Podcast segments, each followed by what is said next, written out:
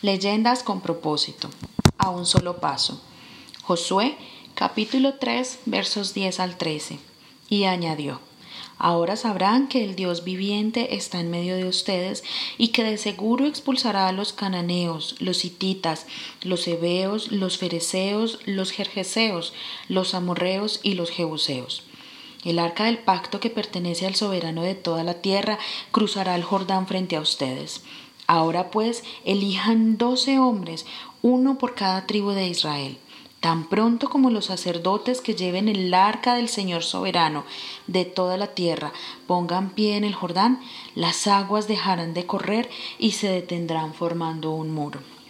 Finalmente, luego de caminar durante cuarenta largos años en el desierto, se acercaba la hora de dar los primeros pasos en la tierra que el Señor nuestro Dios prometió al pueblo de Israel.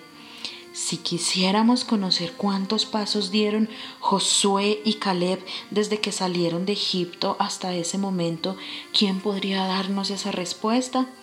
¿Quién nos dice en promedio cuántos pasos dio cada israelita en su travesía por el desierto? Yo sé de uno que con seguridad no se le escapa ese dato. Yo sé de un Dios que cuidó del caminar de su pueblo, de cada paso él llevó la cuenta, de un Dios que hizo que los pies de su pueblo no se hincharan durante esos cuarenta años. Y justo antes de llegar a su destino, de tomar y conquistar la tierra que se les había prometido, un caudaloso río Jordán y sus aguas impetuosas pretendían detener y cortar las millares de huellas que se dejaban en la arena mientras avanzaban una nación directo a su propósito. Pareciera que la creciente les gritaba, lo que tus ojos ven ahora borrará el camino que has transitado. O tal vez les decía, detente, la fuerza de mi corriente te lleva a donde yo diga, mas no a donde a ti te esperan. ¿Qué quería mostrar y anunciar el crecido río Jordán que en ese momento se levantaba como el obstáculo que impedía pasar al otro lado? Josué, como líder designado por Dios en ese momento, decidió caminar no por vista, sino por fe. Decidió llevar en primer lugar la presencia de Dios, pues confiaba plenamente en la promesa que días atrás había recibido ser fuerte y valiente, de no tener miedo ni desanimarse, porque el Señor Dios estaría con él donde quiera que fuera. Josué sabía que si primero iba al arca de Dios, ya los ojos del pueblo no estarían en las aguas caudalosas, sino en lo que representaba la presencia de Dios. Y ésta, a su vez, abriría camino y se los mostraría para que lo cruzaran firme en seco, sin necesidad de caer en el lodo cenagoso. Josué sabía que faltaba un paso, el de fe, cuando declaró que el río se detendría y el agua se amontonaría formando un muro, cuando los pies de aquellos que llevaban el arca del pacto tocaran el agua. Un solo paso llevando la presencia de Dios hizo que la adversidad se detuviera y que el pueblo de Dios continuara el camino que había sido abierto exclusivamente para ellos.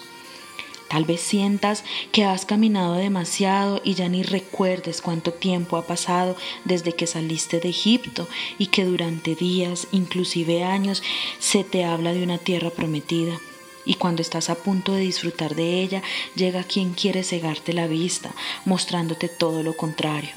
Intentará mostrarte un cuerpo frágil y débil cargando enfermedades. Intentará mostrarte que no eres digno de pasar al otro lado porque estás lleno de errores y pecados. Se aparecerá frente a ti para convencerte en que es mejor que te devuelvas al lugar de donde saliste, a la tierra de la esclavitud.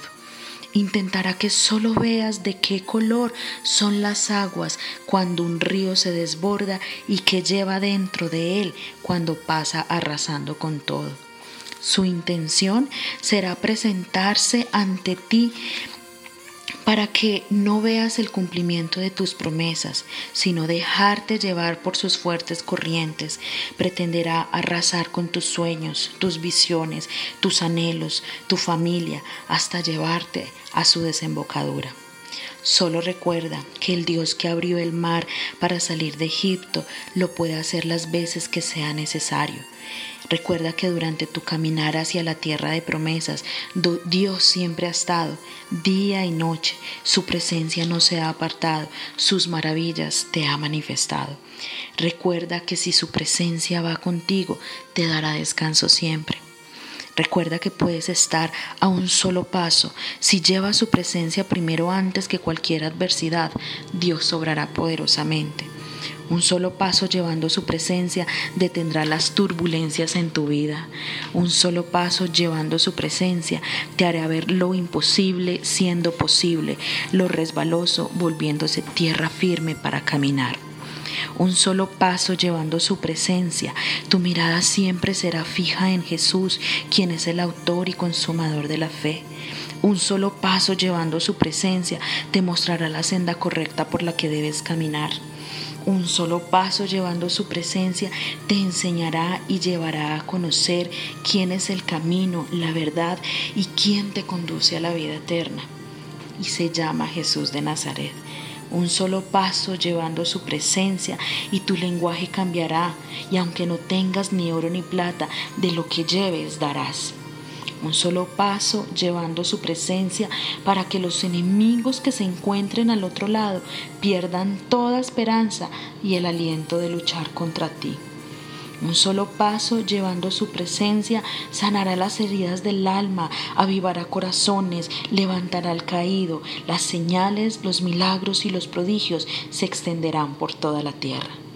Que hoy los pasos tuyos y los míos vayan en la misma dirección, vayan en búsqueda de Jesús, quien abrió el camino para ir al Padre, y Él nos llevará a nuestra tierra prometida.